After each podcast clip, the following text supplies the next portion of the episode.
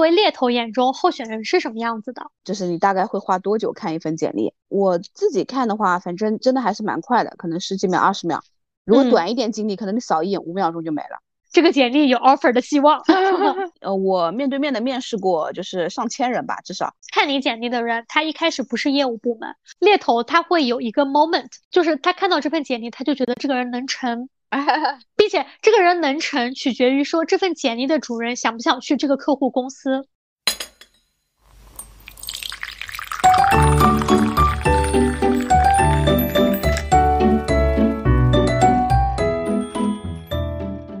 嗨大家早上好，我是今天非常想喝热巧克力，但是发现不外送的贝尔。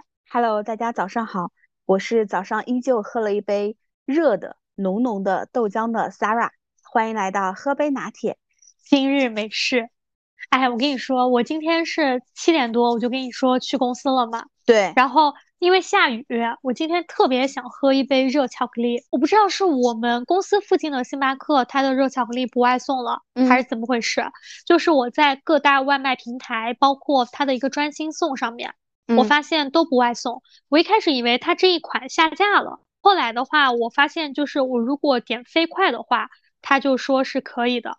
但是呢，如果我就是专心送的话，他就不可以。所以这就是一上午的小失落，跟着这个阴雨蒙蒙的天气度过了一整天，相互辉映。那我们今天想要聊的一个话题的话呢，其实是来自于我们一个听众朋友的留言。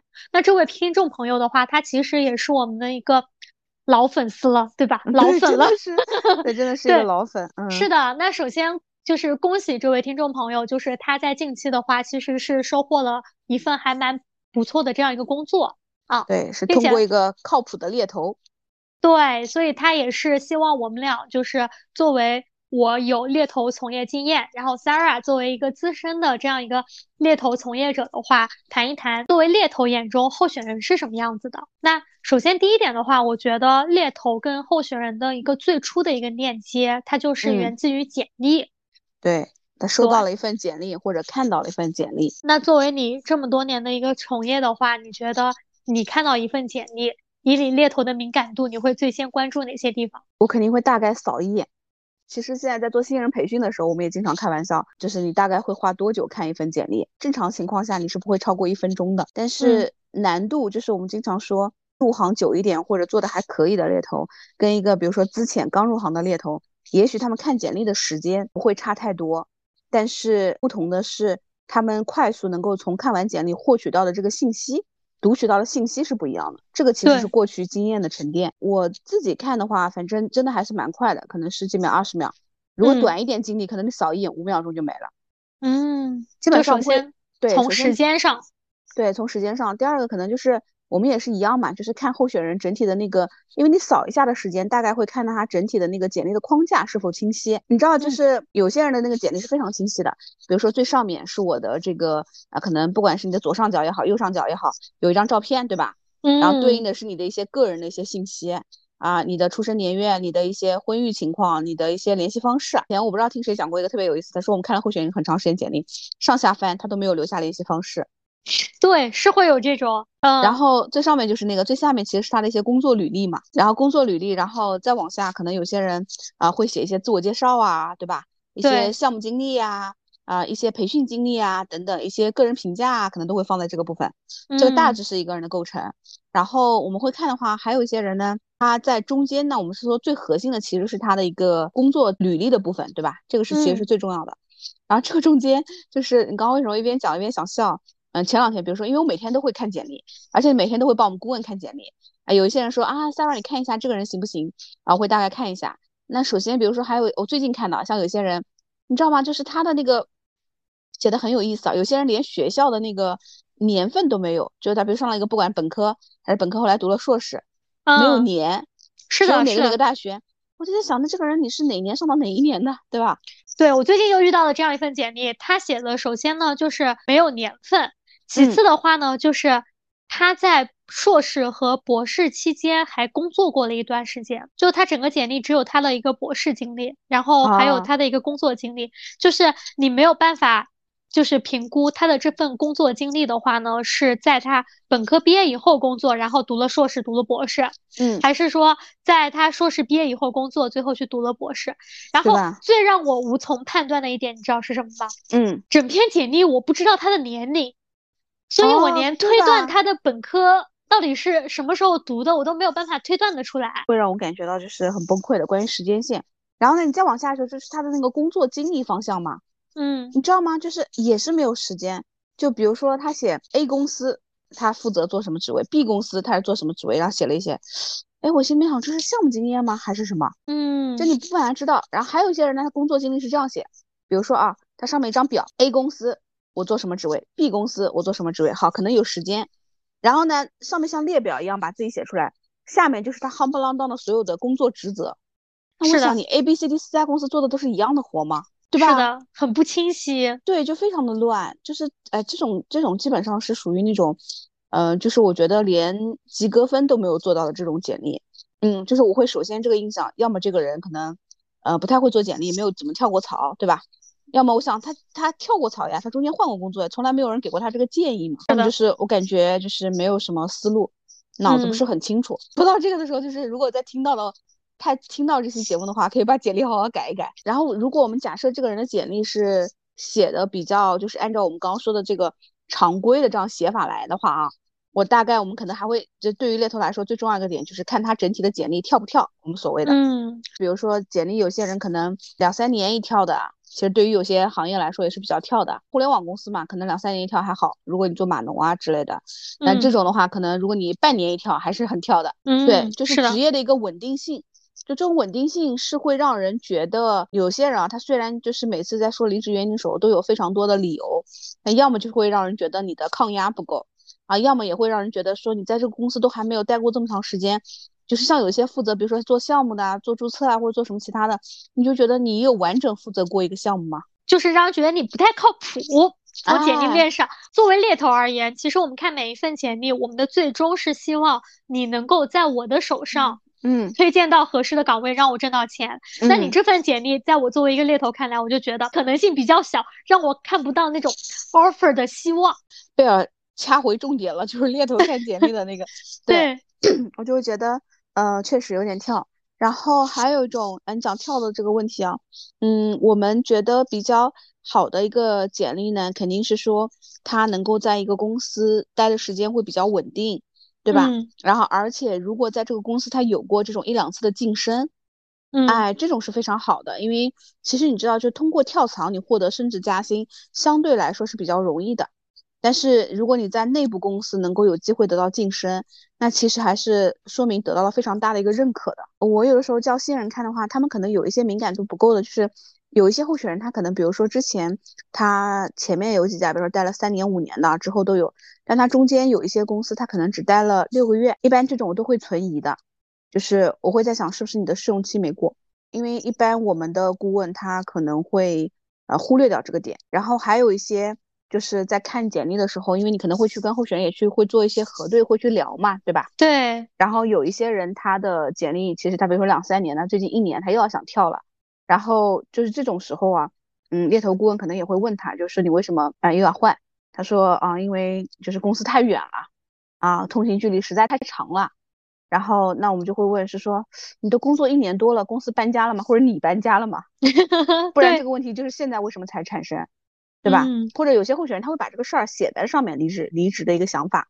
对，是的。然后还有我们顾问最近遇到的就是你关于离职这块的话，嗯，他们还有一些点就会觉得是说。就是有两个候选人最近都是这样的情况，所以我都当时跟我的顾问确认，我都不知道是不是他在沟通的时候有了一些引导性的问题，因为这两个候选人都是两个背景很类似，他们俩做的不同的职能就是方向的，但是呢，这两个人都是比如说我毕业之后我在前一家公司可能有待了三年或者五年的，但是我到这一家呢，就第二段的这个呢，我都待了一年多，两个人的离职原因都是说都不同城市不同方向的，都说是因为过来的时候跟我说是做这个这个的。但谁知道又让我做那个那个了，然后所以我要走了。哎，但是我想进来的时候让你跟你说好做 A，后来让你做 B，那你不是应该进来两三个月就要反馈一下就要走了吗？是的呀，就为什么现在才走呢？对啊，然后还有一个最近的一个案例也挺有意思的，我们同事呃给我推了一个人，比如说客户要找一个呃某某方向的一个人，对吧？嗯，那这个候选人呢，他在就是这候选人大概三十八岁左右啊。在看这个就是做这个目前这个岗位呢，他他目前所从事的跟我们客户要要的这个目标的这个职能其实是内容也会有点类似的。但是呢，可能就是他的 level 会比想要的，就是客户公司在招的这个职位会低一点，因为那个职位可能给到一个 senior manager 这样子，但是这个人可能还只是从简历上来看，应该是个 specialist 或者 senior specialist 这样子。嗯，然后呢，我就跟我的顾问说，这个人你可以聊，他的工作内容合适，但是他的层级不够，因为他的层级不够，我不是光从他现在这段看的，这个候选人他在。呃，毕业之后的第一份工作干了七八年，在一个教育机构，跟这个跟现在目前所做的工作完全没有没有关系关联，对对，而且你就会发现他毕业之后浪费了七八年的时间，然后所以会导致他后面的整个晋升会非常的慢，那他其实底子就没有人家厚了。然后还有一些简历呢，就是嗯猎头顾问看的时候，嗯，比如说现在啊，现在可能因为如果我们在做一些 senior 的职位，其实年龄也会首先看，对吧？对，因为很多企业，嗯，不要四十五岁以上的。然后我跟你说，四十五岁已经很保守了 啊。对，就 是因为这些都是一些大的一些管理岗啦。对，如果是一些普通的岗位，你看像有一些销售团队管理的，就需要在一线冲一冲的。基本上有些客户可能都不讲三十五了，可能都控制在三十三岁以内。对，是的啊。然后关于就是说，呃，四十五岁那种高级管理岗，我跟你说。今天我们顾问给我推了一个人，说这个人年龄好像超了，这个人很尴尬，七八年的，也就是说刚过去的二十天不到，他就变成从四十五变四十六了。好好好好，是的，嗯，对，这个有的企业会卡的很死，其实，哎，对，有一些，但你说人家生日才九月份才过的，哎，这个我今天还遇到过一个，就是因为我我最近的话，其实我是在整理一些入职材料。嗯，然后呢，就是我们要对一些就是相关材料的一些规范性和它的完整性，就是需要去保障一些人事合规嘛，对吧？嗯。然后我今天也就是在二零二四年的一月份，我在整理那个人材料的时候，我发现他到变成了四十一岁，因为他应该是一九八三年十二月二十几号的生日，当时跟他面试的时候。我们面试评估表上对于年龄写的应该都是四十岁，四十，嗯，对。然后今天就是我在就是在对于一些东西我在进行完善的时候，然后我签字的时候，我需要签二四年一月份的这样一个日期的时候，我发现它变成了四十一岁，我当时还迟疑了一下，对我说那我这个要不要改呢？后来我想我算了，我说那我就。就是备注一下嘛，就还是不用改了。但是这个其实就是我觉得是一个小插曲啊。但是就是你刚刚讲那个的时候，我就想到这个故事，是不是蛮有意思的？对对对，是的。当时作为猎头的时候，我作为猎头，我跟 Sarah 看的一些点还是不太一样的。就是我现在带入我作为一个猎头的这样子的一个视角。呃，我会觉得就是，首先我作为猎头，我第一顺位我就是根据职位找简历，或者说你有一个现成的简历给到我，对吧？你知道有一个岗位，然后你拿着简历来找我，那我这个人第一点肯定是我个人的一个偏见或者我个人的一个就是关注点，我第一点会看错别字，很明显的错别字，比如说性别写成了性格，学校的校写成了孝顺的孝，嗯，就是。正常情况下，如果一份简历它对于这些很明显的错别字，它都不是工作职责里面的错别字，嗯，出现了这样子的一个问题的话，其实我第一顺位我会给他打个叉的，嗯，对，但我觉得这个可能是我个人的一个就是职业习惯的一个问题。坦白讲，如果你要讲到这个点的话，我可能比你更有强迫症，就你知道我是能看出来整个文档里面就哪边有空格键和标点符号的。我也是，我能看出来中英文的那个符号不一样。对，全角跟半角，就是我也会觉得不太舒服。尤其我顾问推过来的简历，就是如果他是把候选人的 PDF 转 Word 的时候，嗯，他是有非常明显的这种空格的。我说你看不到吗？对对对，是的。但就因为这一点的话，其实，在格式上的问题，我一般就是在第一眼的时候，我可能不太会说就是 pass 掉，因为我觉得不是每一个人去接受过很专业的 training 的。是。然后，所以第一点是错别字。第二点的话呢，我。就是整个简历我会扫到学校那一栏，嗯，因为这个可能也是跟我过往在做猎头过程中我从事的一些岗位有关。对，就是他们可能会学校，对，要么是对学校的一个类别有级别有要求，要么是会对一些专业会有要求。对啊，但是学校这一块的话，我首先第一个我也是看错别字的，嗯，我经常会看有人，比如说把财经那个财写成财道的财，就是把那个贝字旁去掉。就诸如此类的这样一些事情啊，就是如果如果是这样子的话，那这个我我也会 pass 的。第二个的话呢，我发现过很多简历里面问题，用我现在整个公司呃他们招聘团队的话来说的话，我的眼睛就是尺，嗯，就是我能够一眼看出来你的本科学历减去你现在的年龄，你大概是什么时候读的本科啊？对于这个我也会看。对，对于可能比如说严重偏颇，比如说你二十岁读的本科，嗯，这样子的一些事情。然后呢，我可能我会打个问号，那我会在跟你做简历沟通的时候，我会去问，对吧？嗯，这个是第一点。第二点的话呢，就是对于本科学校不写的人，比如说硕士是一个非常好的学校，它基本默认。他的本科学校是 双非啊，对对对，但是。其实我觉得我的很多岗位，我对本科院校不是有特别多的要求的，嗯，但是坦白来说啊，如果不写本科院校，你前面的简历写的真的很 fancy 的话，我也会说对你前面的一个 fancy 程度去打一个问号的，因为如果你对你现在的过往经历很，比如说很自信的话，嗯，其实你应该要正视你简历上的每一个部分。对，因为因为你又不是应届生，对吧？其实你后面的职业履历都给你加分了，你又何苦在意自己的本科院校呢？对，因为并且这个东西你是没有办法去避免的。你如果碰上一个，比如说，因为我知道国内有一些企业，它就是对第一学历看得很重。如果碰上这样子的一个企业的话，到最后你也会被识别出来的。是的，啊，对。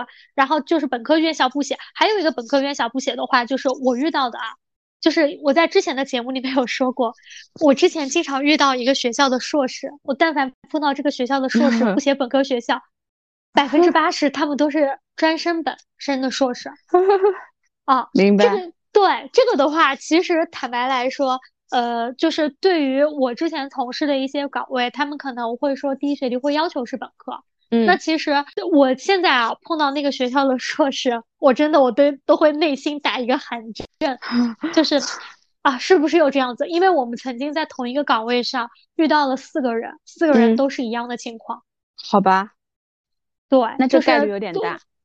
对，并且就是坦白来说，我们非常欣赏以及认可他们的学习能力、专业能力以及实验能力。嗯，但是但是有一个人是我们。即将到最后 offer 阶段，我们要去做背调的时候，他在跟我们讲这件事情。其实这个的话，我觉得，呃，如果你在面试过程中去讲的话，我觉得没有问题。包括你的，大家在入职之前可能签一些，比如说面试登记表，你说都没有问题。但如果你在最后发现这个问题的话，其实会对你的一些 offer 沟通会有一些影响，特别是作为猎头而言。因为我之前我是作为 HR 面对这样一个情况，如果是。我作为 HR 一个猎头给我推荐的简历，到了最后，然后我发现是这样子的一个情况，并且还是在我发 offer 前进行背景调查的时候这样一个情况，我觉得这个人百分之九十是不会成的了。是的，啊，对吧？所以就是就是我第二眼的话，我是会看关于学历这一块的。嗯，然后第三个的话，我就是会看就是工作经验嘛。那工作经验这一块，第一个我会看他的第一段工作经历的时间。有很多人，他在他不管是本科、硕士，就是在他毕业以后，他不是立刻参与工作的，或者说他在他毕业以后，很多人他一开始不知道自己要做什么。比如说啊，我一二年毕业，但是我一二年到一四年，我尝试了各种岗位，嗯，或者说我一二年到一四年我做了销售，嗯，我到了呃一五年的时候，哎，我开始做老本行了，我做室内设计了。嗯，然后我所有的经历就是，哎，我比如说本科一二年本科毕业，我一五年开始从事设计工作，那可能到了到现在二四年，我整个都是设计为主的经验。那我基本上第一眼我会看一下你的毕业时间和你第一段工作经历是不是相匹配的，你中间比如差多少？像这种你差的月份不是很长，或者我觉得半年之内的话，我觉得都可以理解。对，因为有的人比如说什么考研二战啊，或者我要考公啊考什么的，但是如果你这个 gap 超过一年以上的话，就是我是会注意的，就是我会看一下的，我会直接问的。明白啊，对。然后关于工作经历这一块的，第二个的话，我就是会看他的一个企业。我之前做的岗位可能会比较集中，所以我基本上会去看他的一个企业名称和企业性质。嗯嗯。如果他是比如说整个圈子里面我熟悉的这样一个企业的话，我会默认作为猎头而言，我会默认为对他的过往工作背景有一定的背书。是。但如果这是一个比较新的公司，但是他的岗位职责又比较匹配我的话，我可能会稍微了解一下。嗯。对，然后看完工作的那个企业性质以后，我会去看名称，就是很多岗位有些人会写叉叉负责人，包括我最早做财务岗位的时候，很多人都是 finance manager，然后 finance supervisor 财务经理、财务主管，但是呢，其实每个人里面他会有很多细分的，嗯，比如说他有的人他是财务分析经理。有的人他是会计核算经理，对吧？那，还会有的人，比如说写什么项目组组长，但其实这个项目的话，它也会分。我建议大家呢，就是会可以写你们在公司内网花名册上的 title。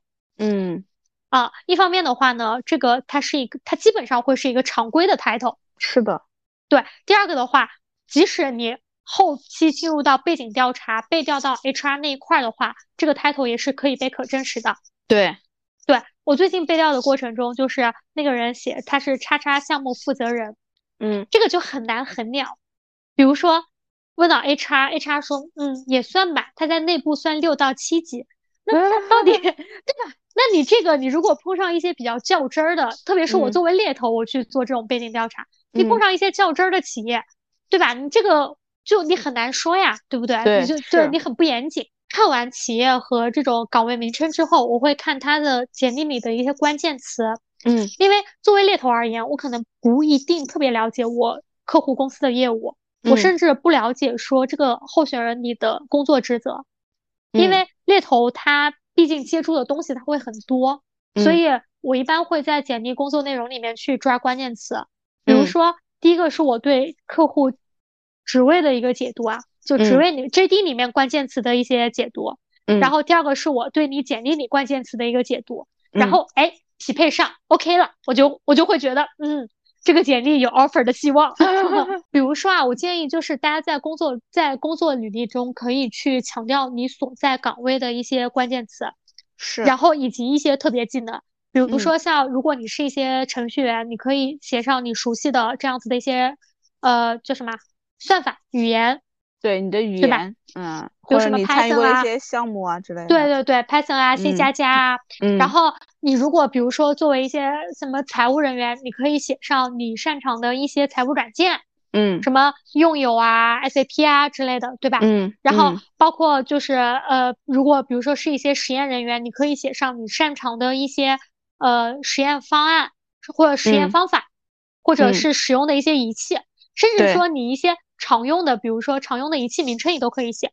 比如说像 Fisher 的它的一些液质啊、质谱啊都很有名嘛，对不对？嗯。你这些比如说很通用的话，我建议可以写上，因为这个的话，可能对于你做简历的人而言，你会觉得啊，这个有什么好写的呀？但是你要相信，看你简历的人，不管是猎头还是 HR，他都不一定是你这个专业出身的。是的。他在最初筛的时候，他看的就是一个关键词的匹配。然后这个就是就是关于工作经验的第三点。然后关于工作经验这一块，另外一个我可能会扫一眼的就是它的那一定要量化，但是这个量化呢又不是说就是什么都量化。比如说我之前给别人看过一个类似于做 marketing 的这样子的一个简历，嗯，然后比如在职期间组织了次会议，场均人均到场，然后比如说一百余人，然后产生了什么什么样的这样子的一个效果，对吧？其实这个我觉得很大白话，嗯，就是你每这这其实是你作为一个 marketing 你的一个日常的工作形式，嗯，你的日常可能就是需要去办会怎么样的，那它不是你的一个亮点，嗯，那比如说你这个和你的业务和你直接的这样一个关系，你直接 KPI 产生的是什么？我觉得这一点很重要，因为比如说像我可能我最近看了一些简历，那我们就需要对他临床批件申请经验。有要求，嗯，那比如说有人他就会那样画，那我参与了，呃，比如说两个小分子药的这样一个临床申请，对吧？IND 三个大分子的一个 FDA 之类的，那这个就很具体。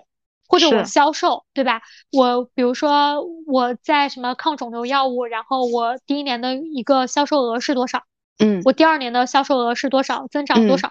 或者说，我之前看到有个销售经理写，就是团队增长额以每年百分之三十递增，啊，就类似于这种啊。我觉得这种的话，其有结果产生的话，你是可以这么具体的去写的。嗯，然后，但这一点的话呢，有的人他其实不太会总结自己的优点，但所以这一点我不会去作为一个衡量的标准，就是我会在前面几点看完之后，项目结果如果他写的现成的，我会觉得特别好，因为作为猎头而言，我就会觉得不需要我总结了。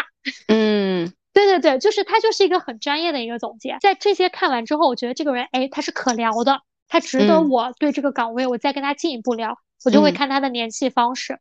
这个时候真的会碰到有的人电话号码少写一位，然后包括我现在一般大家都是留电话，现在包括也有留微信的什么的啊，嗯，就是可能什么查无此人啊之类的，我觉得这个就是最大的一个 bug 点了，嗯，就是哎我所有的东西判断完了，然后我发现我联系不上这个人，嗯，所以对，所以大家在留联系方式这一块的话，也要就是注意一下，可能就是我我作为猎头，我一般看简历的几个点。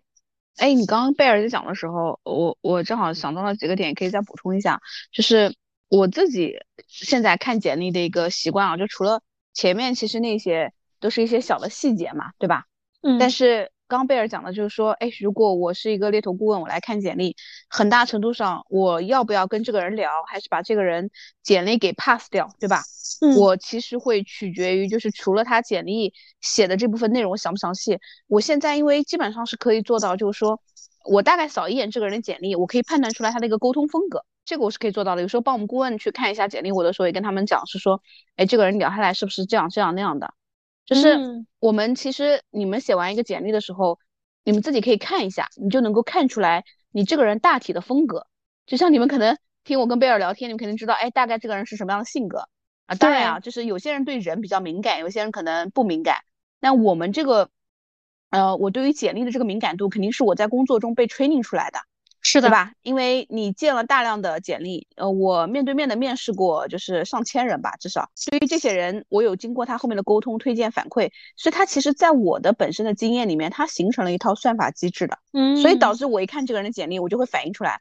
就举个例子，比如说刚刚贝尔讲了几个点，我可能有的时候他会形成我的一个就是。我的一个隐性算法，我看的时候，首先比如说这个人他的履历，首先他的学校，哎，这个人我我我其实，在看的时候，看完的时候，我会把它当成一个整体来看。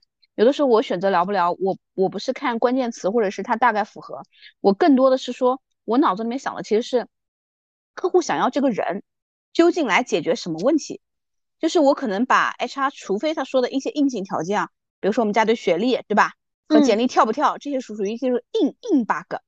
如果这些问题可以克服的话，其实关于产品，我觉得是不是对标，或者是有一些，我反而会看的是这个客户他想通过猎头来招的这个职位是要解决他们家的什么问题，这个候选人他的简历所体现出来的潜力具不具备解决这个问题，或者他的过去的经验能力，对吧？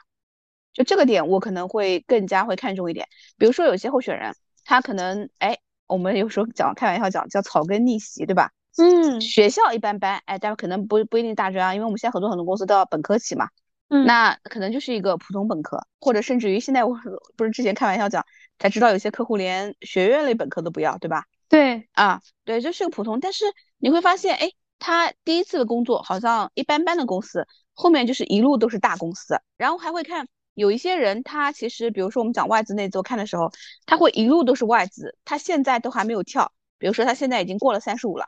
我大概率认为他跳内资的可能性会比较小了，他会更加保守。然后还有一些人，他可能，呃，你会发现这个人，哎，他跳了一段外资，然后跳了一段内资，然后又跳回外资了。这一类人，我可能也不太可能性再去推内资，就是我简历上也会先 pass 掉。嗯，然后还有一些人，就是他在一段外资，然后呢，他跳了一段内资，他又跳了一段内资，那这类人呢，对我会选择聊一聊。嗯啊，对，然后还有一些人呢，你能够看出来，就他在写东西的时候，嗯，我举个例子啊，比如说，我不知道怎么，我找不到现成的简历，我应该开个系统，把一些人简历给读一读，就大概就是有些人他的那个简历啊，就像刚贝尔读的那个百分之三十还好了，有些人说我曾参与过，哎，说一个，我现在不记得那个人简历的背景了。我们有次去客户那儿的时候，他们一个呃需要招一个事业部的老大，那他们整个客户是有五条事业部的，是一家上市公司，那那个事业部的那个老大其实前面就来了一年被开掉了。然后他说那个人是怎么的？我们需要招的人是什么什么的？然后呢，后来我们在网上看到了他的这个被开掉的这个人。那这个人其实是因为 performance 不好，就业绩不好，整个表现也没有达到他们一开始的预期。因为作为一个老大，你肯定是要完成整个公司在这个事业部的这个战略目标的某一个阶段的，对吧？对。但是你知道吗？那个人的简历写的就是天花乱坠，我参与过公司什么什么什么什么的啊，我曾经把公司什么什么带到什，就是很虚的。所以一个人的简写简历风格很虚的，他大概做事也实不了。然后还有一些人简历呢，我看就是真的是一个整体的感觉。还有一些人，就像刚贝尔举例，比如说他不管做到财务经理啊什么的，但是你会发现，就他比如说啊，他是从一个呃财务一般什么呃 cost 做 cost 还是做什么的，做应收应付啊，对，应收应付。然后再往上，再往上是什么？会计啊，对，反正主管吧，还有 finance supervisor。然后你就会发现，他即使再升上去。他写的很多的工作职责跟他原来是一样的，是的啊，这个是最忌讳的。对我要么就认为他没有好好写简历，要么我就会觉得，嗯，他好像升到了这个职位，他的格局还停留在原来的职位上。对啊，所以这类人我也不会推。对，就刚刚 Sarah 讲这一点，就如果我们在一家企业里面是有一个逐步的晋升的话，并且你可能说想要 highlight 一下我现在的位置，比如说我现在是个财务总监，对吧？嗯，那我觉得呢。大家可以，比如说我的工作职责只写我财务总监这一列，写我现在目前工作的一个主要职责。但是呢，我在后面我写上我的一个成长路径。但是呢，我可以说，在一个很长的一个时间线里面，我能够让对方看到，哎，我是有这样子的一个成长的路径的。嗯，但尽可能的，我觉得还是要写一写，哪怕你写个两句话，每个职责写个两行字。然后，嗯，我自己觉得就是还有一些呢。还有一些候选人，他是一个非常严谨的。还有个就是在写那个工作职责啊，就是工作职责的时候，我真的建议大家就是啊，不要想到哪一趴写哪一趴，就是我干了十，我的工作职责有十个任务都写上去，还是要把按照你的一个占比来写。对，就这种还是会经常被，比如随便举个例子，比如说我们有同事可能，比如在招一个整个供应链老大的职位，对吧？然后呢，假设这个职位客户最看重的是他的。采购方面的经验，哎，但是这个人可能他写的说，我明明采购我是负责的，就是最多的，但是呢，他先写什么生产计划啊，或者物流啊什么写上去，就是你还是要按照你实际的一个工作占比的一个呃大小重要程度来排序。对，是的，因为其实这一点的话呢，我觉得你。如果这样写，它最容易造成的一个影响就是，看你简历的人，他一开始不是业务部门，不管是猎头还是 HR，他一眼抓不住你的重点。对，除非是遇到一个什么样的情况呢？遇到就是说这个猎头他实在找不到人了，嗯，他慢慢的他从供应链延伸到了，哎，做生产计划的人可能会做到供应链，对吧？就像咱们以前深挖一样，哦，然后看到你的简历，但你这个这个时候你就相当于是什么呢？嗯，呃，海底捞针了。嗯，或者对吧？沙子里面挖金，就是我必须是我在所有的东西都筛过一遍之后，我才去深挖，那你就失去了第一眼去抓住别人眼睛的这样子的一个概率。是，对你讲到这个点，我还想到了一个，就是我们说整体看一个人简历，还有个感受就是，比如说我们在招一些呃管理职责的一些人啊，比如说他现在四十出头了，就这个人有些人我看起来简历呢就没有任何亮点的一个原因呢，是因为。我发现最近三段他可能在做的职位是同样的，对，就比如说某一个区域销售经理，或者啊供应链经理，或者是生产经理等等啊，就是我觉得，哎，那你为什么跳呢？对吧？可能我公司倒闭了，规模大了 啊，对。但是我觉得就是看不出来你的意义和你的这个空间，就是我我就会觉得平平无奇。简，我想分享一个，就是简历做的比较好的啊，我以前见过的候选人，就第一个，你在他的这个简历上，我们撇除掉上面的你的个人介绍。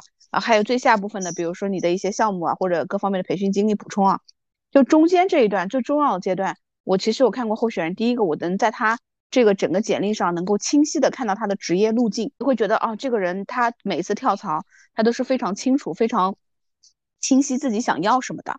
对。然后针对于每一段经历，你可以大概写一下，比如说我的 A 公司，下面你可以简单写一下公司简介，就是我们公司是一个什么性质的，它的大概的一个商业模式，主要产品是什么啊？如果能够有一些什么销售额，大概的员工数，那会更加容易让人 get 到你的这个公司做什么的，不管什么行业人，他可以迅速看到。然后再往下面，其实是你呃，就前面第一个是时间、公司，然后公司简介，再往下面就是你担任的职位，然后你的汇报线啊，你的下属情况，对吧？啊，你的汇报线如果有直接汇报和间接汇报的，其实都可以写。然后如果有外籍的，你就写外籍的。然后你的下属情况，然后再往下写你的工作职责，就我们刚刚说的工作职责，可能按照这个就是你的所占你工作里面的比例吧，然后来写。嗯，然后写完这个之后。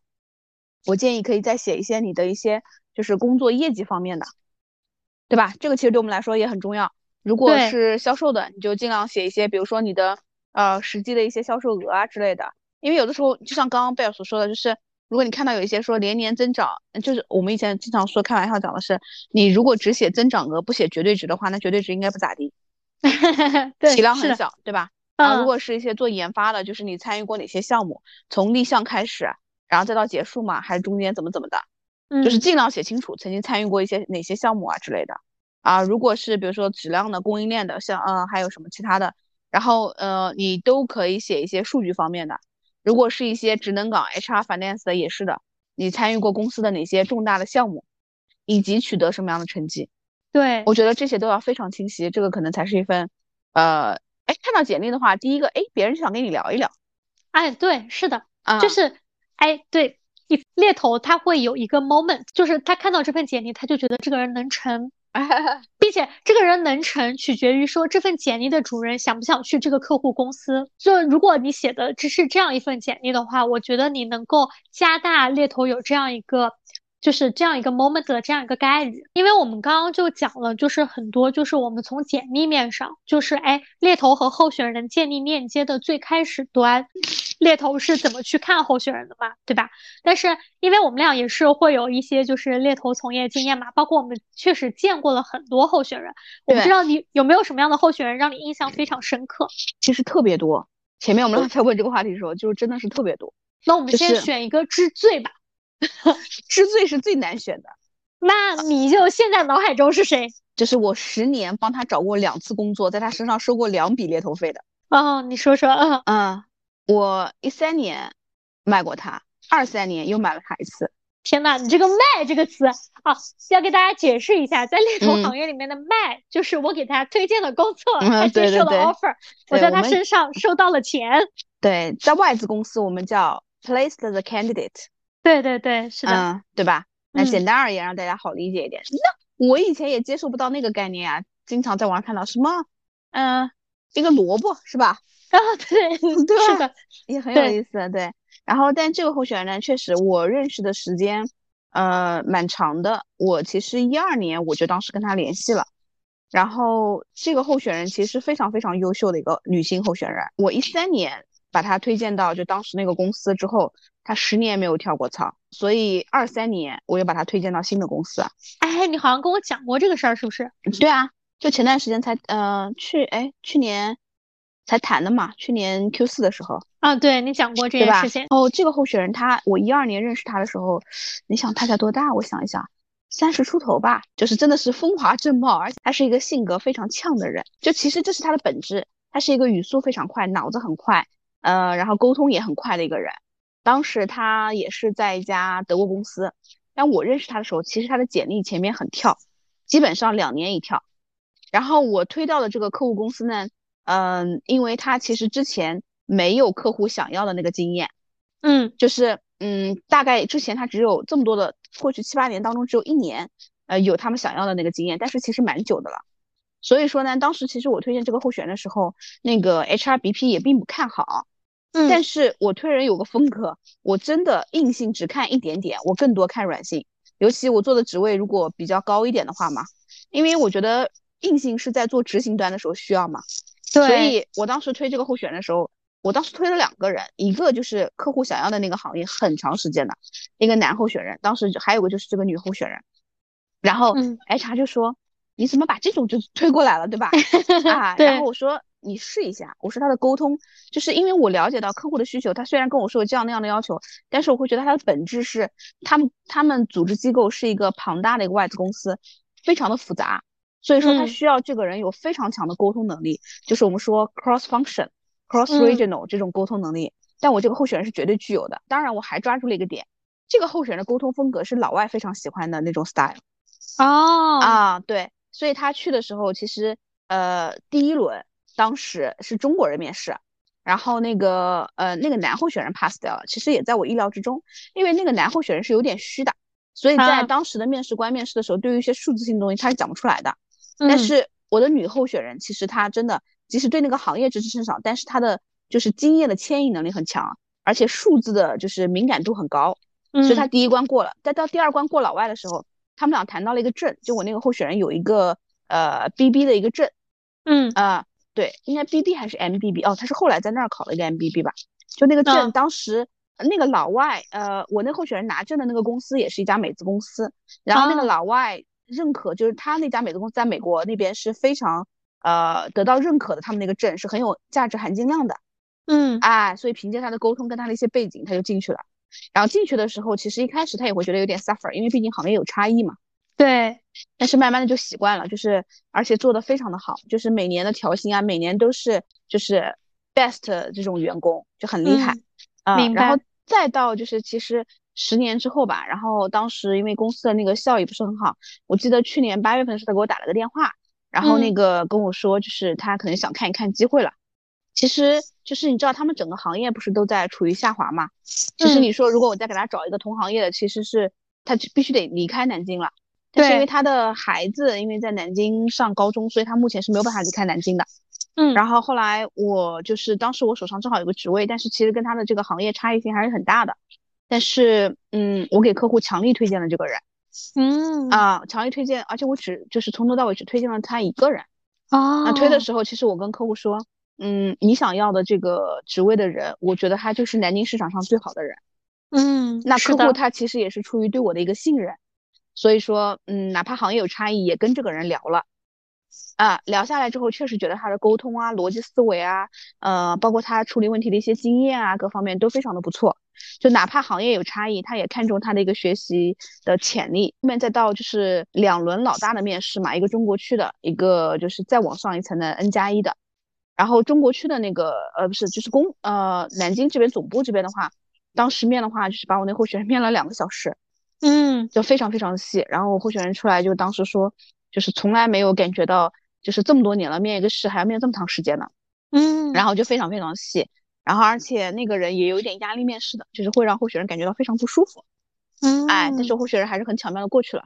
然后完了之后就是再到他的老大面试的时候。呃，老大就半个小时，就一个问题，就是一个 key question 啊，就如果给你足够多的授权，就是请问你如何能够呃扭转你们公司在华的这种就是下坡路？天呐，这个一一篇命题作文啊，是的，是的啊，然后我的候选人反应很快，然后也迅速从几个点 get 到了，就说到了，而且说的有一些点其实是达到了，就是这个老大他想在内部推行的一些东西。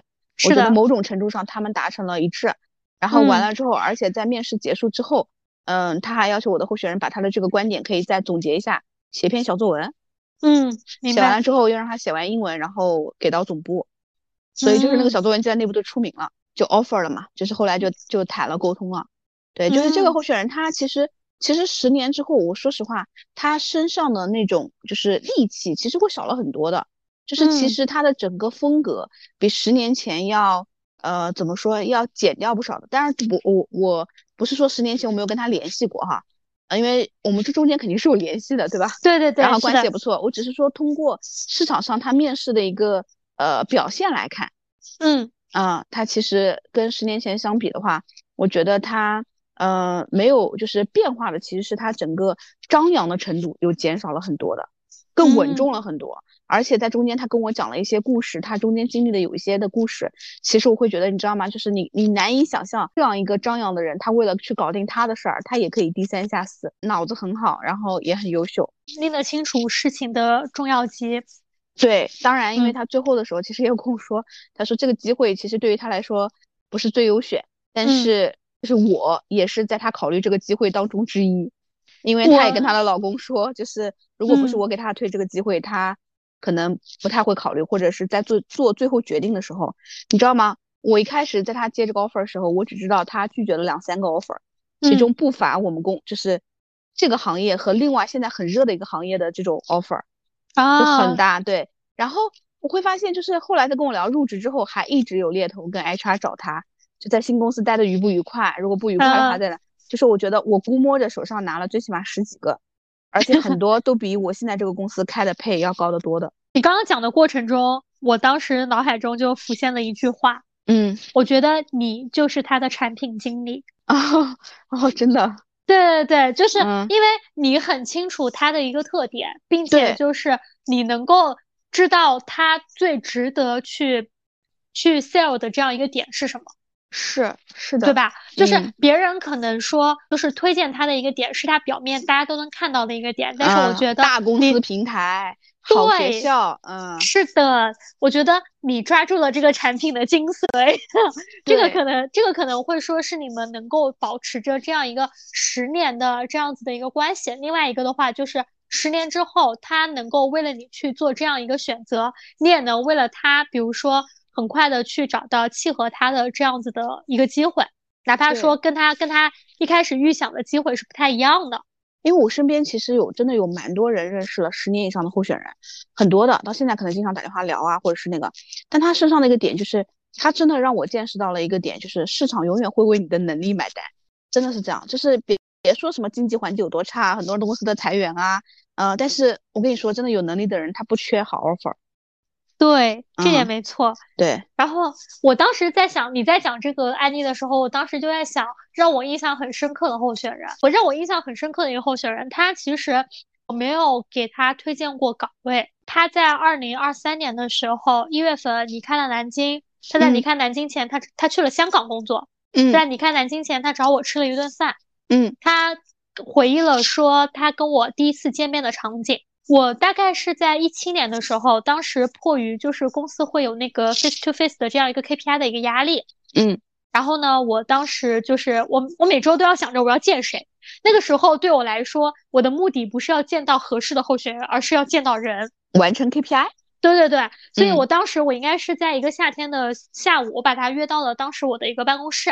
然后去进行了一个沟通。他那个时候的话呢，他应该是刚生完孩子不久，然后是从四大刚出来去了甲方。嗯，她也是一个很年轻的小姑娘，估计她九零年的吧，我现在忘了。但那个时候她她就还还蛮年轻的，并且那个时候呢，我还带着我另外一个同事，他来蹭我的 KPI，你知道吗？我知道。他也要见人，对对对。所以大概是这样一个情况。然后呢？我跟他就大概也就是那一次是第一次见，然后呢，大家也就保持着一些联系，并且那个时候可能我会觉得他简历在我手上卖不出去。第一个是因为他当时有点年轻，嗯啊，我手上也没有什么合适的岗位。接下来的就是很多时候，比如说，呃，我每年过生日的时候，我可能会发朋友圈，他一定会祝我生日快乐。他也会比如说，哎，突然间送。比如说在冬天，特别是因为我生日靠圣诞节嘛，他会送你一个，比如说星巴克的卡，送你一杯咖啡，嗯，或者前段时间他应该是送过我奈雪什么的，就是类似于像诸如此类东西，就是不是很贵重，但是呢，我觉得这个事情他会让人觉得很惊喜，嗯，并且在这个过程中的话，他也没有麻烦过我什么事情，我也就是我好像也没有给他推荐过什么岗位，就我们俩可能会。偶尔的聊天，他可能跟我打听一个什么公司，或者我向他打听一个行业，是这样子的一个情况。嗯，就是大概是这样聊天。明白。就是你在他过程中，你会觉得你被惦记怎么样的？然后在我从猎头转 in house 的时候，那个夏天，呃，我记得他又回到了四大。嗯。当时他很忙，他当时就已经住在公司了，你知道吗？他当时在那个就精英那边，还是那个国金楼上啊？我忘了是哪栋楼了。然后呢？他约我吃饭，他在一个下午，他约我晚上，他约我吃饭，因为他觉得可能我那个时候状态也不是很好啊，怎么样的？就是他跟我吃了一顿饭，也没有说什么，大家就是聊聊八卦，特别是四大金融男有很多八卦，你们知道吗？对，就不方便说。对他会跟我聊，比如说南京圈子里面一些八卦，聊完了以后，就是我回家了，他又上去加班了，就他那一个月好像都是在那边。再次联系的时候，就是他做了一次手术，然后就是。离职在家休整了大概一年，就那一年没工作，然后我们俩也会就是断断续续的聊天，也没有什么。然后直到二三年的就是一月份，他当时突然间拿到了一个去香港的 offer，她是一个有家庭、有孩子的这样一个女性，并且她是一个一毕业就结婚的女孩子。嗯，其实虽然香港的 offer 很好，但是我们都没有想到过她会去。我会觉得她让我印象很深刻是什么呢？就是首先我会觉得我们之间的一个相处，他其实对我而言就是一个很平常的相处。嗯，然后他问我的很多问题，我觉得也就是大家很平常的沟通。嗯，我没有想到，就是呃，第一个他会觉得我的很多建议在他的人生过程中很重要啊。比如说，他会觉得一七年他见到我的时候，因为当时我也很小嘛，对吧？然后他就会觉得，哎，这个女孩她身上的一些状态，会让当时我从四大转上转到，比如说甲方，哎，我我我我想要这样子的一个状态。嗯。啊，然后又比如说，就是在各个阶段中，就是这样子的一个状态，然后会被他喜欢，然后会说，哎，能够给他带来一些力量，嗯，是这样子的一个情况。所以，我我记得就是当时他决定他要去香港的时候，他把杭州的 offer 签那个拒了，然后包括他香港的一些工作签办下来的时候，那时候我们就差不多都阳了嘛，那个时候，所以我们没有吃上最后一顿饭。但是我记得他当时上飞机的时候，所以我们俩当时是有聊了一会儿。我那一刻我印象很深刻，我觉得这些时刻是我作为猎头生涯而言，就是非常感动，也觉得非常珍贵的时刻。就是他不是说我在这个人身上我挣到了多少钱，也不是说啊我认识了一些什么很 senior level 的这样一些人之类的。嗯，我觉得他是让我在我的日常工作中发现。我是可以伴随一些人成长的，嗯，有一些人他能够，就他能够可能因为看到我的一个工作状态，嗯，他可能因为我给他提供的一些相关信息，然后去做他自己的一个选择的改变，或者他自己状态的一个改变。为什么会想到他呢？是因为刚刚刷到朋友圈，他去了香港一年了。对对对，我就突然想到，就是他当时去年一月份他去香港的时候那个事情。那我们就是因为我们也分享了关于我们印象比较深刻的候选人嘛。那其实就是我相信猎头，他对于很多职场人而言，他是一个熟悉又陌生的一个名词，是吧？呃，如果你没有接到过猎头电话，你要反思一下你自己；如果你经常接到一些猎头电话，且你没有跟猎头合作，你也要反思一下你自己，对吧？所以，那我觉得在就是本期节目的最后，我们也回答很多听众朋友们就是对很关心的一个问题：那么多猎头电话，我怎么判断说现在跟我打电话的这个人他是靠谱的？说实话，大多数都不靠谱。现在我也说，我抛砖引玉一下，就是我的朋友，他前段时间不是在疯狂找工作嘛？嗯，就是他每一次他都给我群里面截一个图。贝尔，这家猎头公司听过吗？嗯，贝尔，这个人知道吗？这个人是你前同事吗？就 就诸如此类的这种，就是确实会每天会接到很多电话，不管是我当时做猎头的时候，还是说我现在做甲方，我接触猎头的时候，嗯，呃，我首先第一个，我觉得我如果我接到猎头电话的话，我第一个我会判断这个人的沟通方式我喜不喜欢。当我们可能没有就我们的简历或者工作机会而言，或者你，因为我们知道会有很多。比如说那个 cold call 啊，对吧？就是就是打这种更新 list 的这样一个电话嘛。嗯，那在我有有时间的情况下，如果你的沟通方式我很喜欢的话，我是愿意跟你聊的。但这个是碰运气的，这是第一点。啊，第二点的话，就是我觉得对我而言，一个靠谱的猎头，如果他是手上有岗位对我聊的，我觉得可能他现在不熟悉我的简历，他打电话是为了要。跟我更新我简历的情况，但他一定要对他推荐给我的这样子的一个岗位是熟悉的，对，岗位和客户是熟悉的。就是如果一个猎头他连客户公司的名称、岗位，嗯，大概的一个工作内容他都跟我讲不清楚的话，那我是不会愿意考虑他的。是还有一个就是我会觉得不太靠谱的一个点，就是什么都没说，先让我发一份简历。就是这两点的话，我觉得可能会说。会让我在前期的一个印象分上面会会大打折扣。明白。我接到猎头的电话，应该都是我第一份工作了吧？这个可能，这可能也是我当时想转做，可以就是把猎头作为一个职业选择当时的一个因素吧。就是当时因为比较早嘛，我可能交了二零零八年、零九年，差不多吧。所以那个时候我可能就想是说，嗯，哎，我才可能知道有那样一个职业啊，我可以去做这样的事儿。但是，嗯，我们就是为为我们的在听这个节目的听众们服务啊。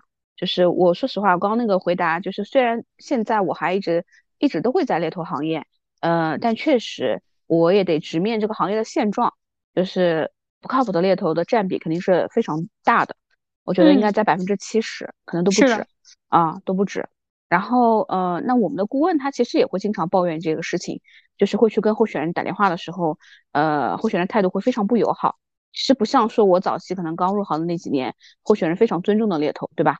但其实这个它会有两个方面因素，因为那个时候其实，呃，一开始国内还没有那么大盛大的去开猎头公司啊、招人啊等等，大家的普遍猎头的这个顾问的素质还会比较高，而且基本上都不是小白，就是都是有工作经验的。那另外一个方面，当时其实在用的猎头的一些企业还是以外资客户为主，所以说你要去挖一些职业经理人，整体的 sense 也会比较好一些。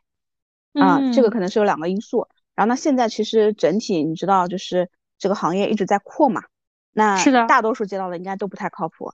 那我觉得有一些简单的判断方式，比如说，哎，你好，请问是贝尔吗？哎，可能都没有没有，请问，哎，你好，嗯，是贝尔吗？哎，哎，你好，我这边是猎头啊。呃，那个，呃，因为我也看到你一个简历啊，呃，我这边有一个很合适你的岗位，呃，你方便聊一下吗？对，啊，啊，你不方便，那我们加个微信吧，加个微信好吧？哎，你微信号是什么什么的吗？啊，啊，你手机号能收到微信号吗？对对对，好，这个都是那个了。以前比如说我，我以前面试时候经常也会跟呃面试的人做 role play，我看他怎么聊，第一通电话，他就说啊，你好，请问，哎，没有请问了，我这个习惯太好了。哎，是 是贝尔吗？嗯，好，你看啊，就是我刚做的这些 role play，就是他其实都没有自我介绍的。呃，喂，哎，你好，是贝尔吗？哎，你好，哎，哎，我这边是猎头啊。呃，那个我们这边有一个岗位啊，还蛮适合你的啊。嗯，呃，你方便聊一下吗？啊，好，你说方便，给我一个机会。方便，方便，你说。然后他就会说啊，呃，因为我看你啊是在 A 公司做什么什么这个职位的啊。哎，你现在还在吗？啊。哎，那你现在要不要看一个机会？哎，我手上啊有一个这个 B 公司的机会啊，他们家是什么什么什么的，他目前在招的是什么什么什么的啊，他们家这个薪水啊可以给到什么什么的。哎，你再随便问我几个问题。哦，能给到多少钱啊？呃，这多少钱？这个没有上限的啊，我们都可以谈谈看的。到最后反正我来帮你谈嘛。哎，他可能你知道我现在多少钱吗？对呃，哎，对啊，就是这样子啊。对，你你现在，因为我看你在网上啊。呃，你写的是二十五 K 乘以十三，对吗？那那你想要多少呢？我觉得现在低于百分之三十涨幅我就不看了。啊，我觉得这个没问题的，都可以先聊聊看。是吗？他们家这个岗位具体是做什么的呀？汇报给谁呀？呃，这个，呃，这样吧，加个微信，我待会儿把资料发给你，好吧？啊，好。啊，像不像？对，像。一般遇到这种情况下的话，我有的时候就不加了。对，我就挂了。会，我对。对，就是呃，就是怎么说呢？就是。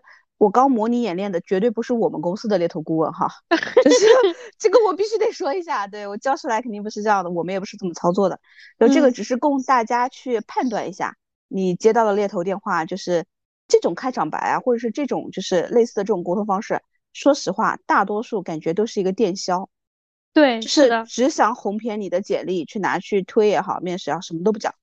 对，或者说他的就是就是从业经历会比较新，哎，不是比较新的，我再给你演练一遍。你好，请问是呃，请问是王女士吗？啊，是，您是？哎，王女士你好，我这边是从猎头公司打过来的啊，你现在方便说话吗？啊，方便。啊，王女士你好，哎，因为王女士，我有看到你是在这个 A 公司啊，然后做这个，呃呃，是吗？现在还在吗？啊，我已经离开两年了。哦，离开了是吧？哎，那我不知道，如果现在有跟你这个公司差不多的，你还会看吗？你看，他不会关心你离开了去哪儿，他只关心你会不会就是看他的。那你说说吧，是哪家公司？啊，呃，我这个客户公司是啊，他们的全名叫得得得得得得得，他们目前公司呢整体是有五百个人，那他们目前在招的这个岗位呢是得得得得得，啊，他们这个岗位的话主要是有三个要求啊，第一得得得得得，第二第三啊，哎，我不知道这样讲完你感兴趣吗？啊，这就是我现在公司啊，啊啊，不好意思打错了。哎呀，挺好玩的。对，是，这个才是新人好吗？对对对，新人声音会有点颤抖的，会有点害怕。你刚刚讲的那种都是老油子了。对对对，那先推过去聊一聊，对吧？刚刚 Sarah 的几种 role play 吧，去判断一下你当时猎头的一个，比如说状态。来，你继续。对，加一个就是非常非常，如果候选人去投票的话，第一名的不靠谱猎头。嗯，面试完没有反馈的，就是你好与坏，你得跟我说一声吧。对对对，是的。嗯，并且特别是那种就是没有主动给你反馈，我觉得我还勉强能接受。就是我追问了，你还不给我反馈啊？对对对对，是的。啊，对对对，这种我觉得是的。嗯，还有一种猎头，但这种大家不容易发现，就是把你的简历下发。啊，是的。嗯，对，就是 floating 嘛，用我们行业类话来说。对他没有得到授权，floating 是得到授权的。就是前面那个 role play 只是帮大家就是简单判断一下，从你一开始接到一个猎头电话的时候，你去可以看一下。然后有个点我觉得需要补充的，就是在一个猎头行业，它的品牌也许可以说明一件事情，但不代表。这个猎头顾问本身，对，是的，因为在猎头行业，它是一个有点像什么呢？就是它是一个第三方服务行业嘛，嗯，所以其实有很多人为什么愿意跟猎头顾问走呢？也是这样的一个道理。对，因为它主要，我觉得猎头顾问更多的还是靠个人的一个魅力，嗯，包括个人的一个专业能力，嗯，去体现这项工作的一个价值。是那平台对于他而言，更多的我觉得是带来一些客户或者一些候选人相关的一些资源，是有一些资源类型的一个加持，但并不代表说在这个平台上他能够获得一个多么专业、多么好的这样子的一个职业的一个提高。嗯，我觉得这个这个行业其实第一个是要靠怎么说呢？是要靠你个人的一个悟性。第二个的话是要靠你最基础的一个就是习惯的一个培养。嗯，这个就是我们今天想跟大家聊的话题。对，今天其实聊的还蛮久的。如果大家比如说呃在工作过程中，或者说对于猎头行业还有什么好奇的点的话，也欢迎随时给我们留言。那我们本期的节目就到这里啦，非常感谢大家，咱们下周再见。好，谢谢大家，拜拜，拜拜。